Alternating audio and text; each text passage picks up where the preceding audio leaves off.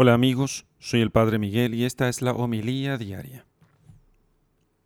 Lectura del Santo Evangelio según San Mateo, capítulo 25, versículos 31 al 46.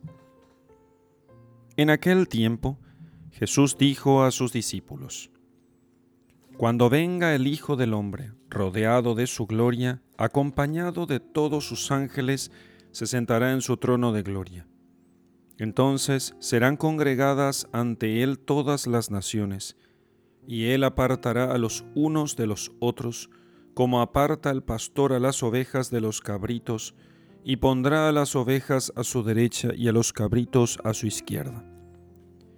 Entonces dirá al rey a los de su derecha, Vengan benditos de mi Padre, tomen posesión del reino preparado para ustedes desde la creación del mundo porque estuve hambriento y me dieron de comer, sediento y me dieron de beber. Era forastero y me hospedaron, estuve desnudo y me vistieron, enfermo y me visitaron, encarcelado y fueron a verme. Los justos le contestarán entonces, Señor, ¿cuándo te vimos hambriento y te dimos de comer, sediento y te dimos de beber? ¿Cuándo te vimos de forastero y te hospedamos o desnudo y te vestimos? ¿Cuándo te vimos enfermo o encarcelado y te fuimos a ver? El rey les dirá, yo les aseguro que cuando lo hicieron con el más insignificante de mis hermanos, conmigo lo hicieron. Entonces dirá también a los de la izquierda, apártense de mí, malditos, vayan al fuego eterno preparado para el diablo y sus ángeles, porque estuve hambriento y no me dieron de comer, sediento y no me dieron de beber, era forastero y no me hospedaron, estuve desnudo y no me vistieron, enfermo y encarcelado y no me visitaron.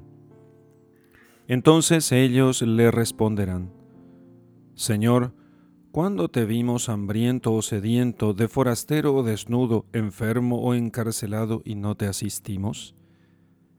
Y él les replicará, yo les aseguro que cuando no lo hicieron con uno de aquellos más insignificantes, tampoco lo hicieron conmigo. Entonces irán estos al castigo eterno y los justos a la vida eterna. Palabra del Señor.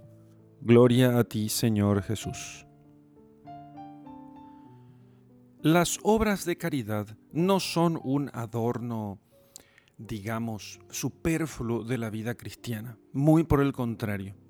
Un corazón que se une a Dios en la oración, que busca hacer la voluntad de Dios y parecerse más a Él por el amor, ciertamente se siente empujado más allá de su propia voluntad a hacer el bien a los demás, porque Él ve que Dios primero ha sido generoso con Él como Él no sería generoso, misericordioso y compasivo también con los demás?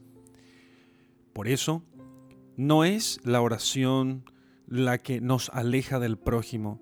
Al contrario, la oración, la penitencia nos acercan al prójimo, porque hace que nosotros, viendo cómo Dios nos ha tratado, nosotros tratemos también a los demás de ese modo.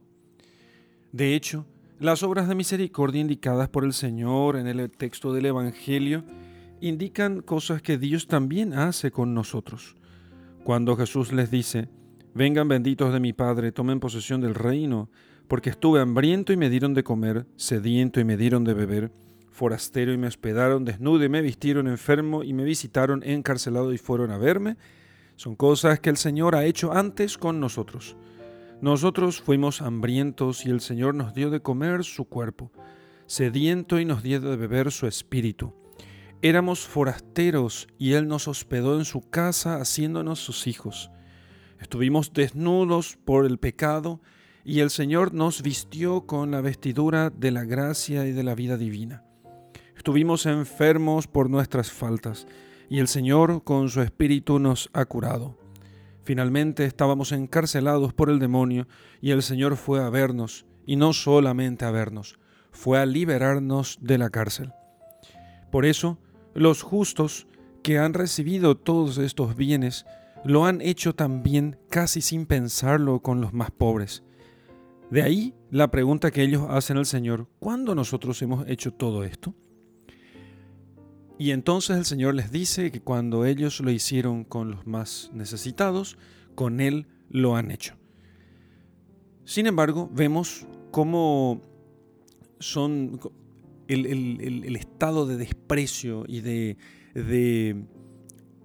como de falta de preocupación de los pecadores, aquellos que estaban a la izquierda, porque cuando el Señor les dice, apártense de mí, malditos, vayan al fuego eterno, y les vuelve a decir que ellos no han hecho tales cosas con Él, y entonces ellos se limitan no a citar una por una las obras de misericordia, sino simplemente a hacer un resumen. Señor, ¿cuándo te vimos hambriento, sediento, forastero, desnudo, enfermo o encarcelado y no te asistimos? Eso es porque para ellos todas esas cosas eran algunas muy pequeñas que lo hacían incluso de mala gana.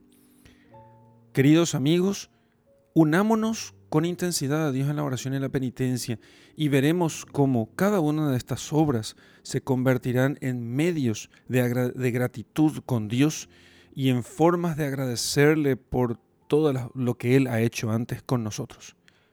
En el nombre del Padre y del Hijo y del Espíritu Santo. Amén.